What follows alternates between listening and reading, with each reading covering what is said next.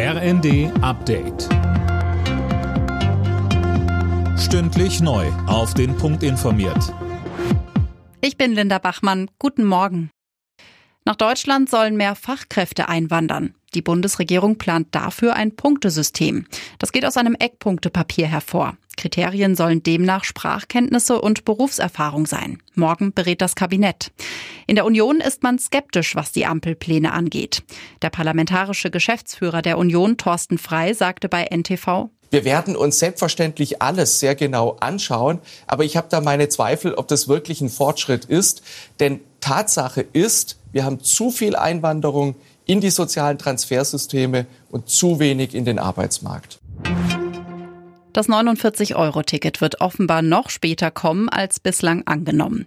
Weil noch viele Fragen offen sind, geht Oliver Wolf vom Verband Deutscher Verkehrsunternehmen von einem Start am 1. Mai aus. Das sagte er der FAZ. Heute beraten die Verkehrsminister.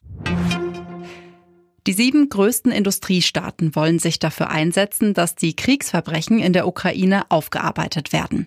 Darüber beraten die G7-Justizminister heute weiter in Berlin. Sönke Röhling, da geht es aber nicht nur um das Massaker von Butscha im April. Nein, das ist nur einer der bekanntesten Fälle, aber auch an anderen Orten soll es zu russischen Massakern gekommen sein. Die ukrainische Generalstaatsanwaltschaft führt mehr als 40.000 Verfahren im Zusammenhang mit Kriegsverbrechen, wie es heißt. Das Problem, die Ermittlungsarbeit im Krieg ist äußerst schwierig. Wie Buschmann sagt, will Deutschland deshalb helfen, die Untersuchung besser zu koordinieren. Das werde allerdings viele Jahre oder sogar Jahrzehnte brauchen.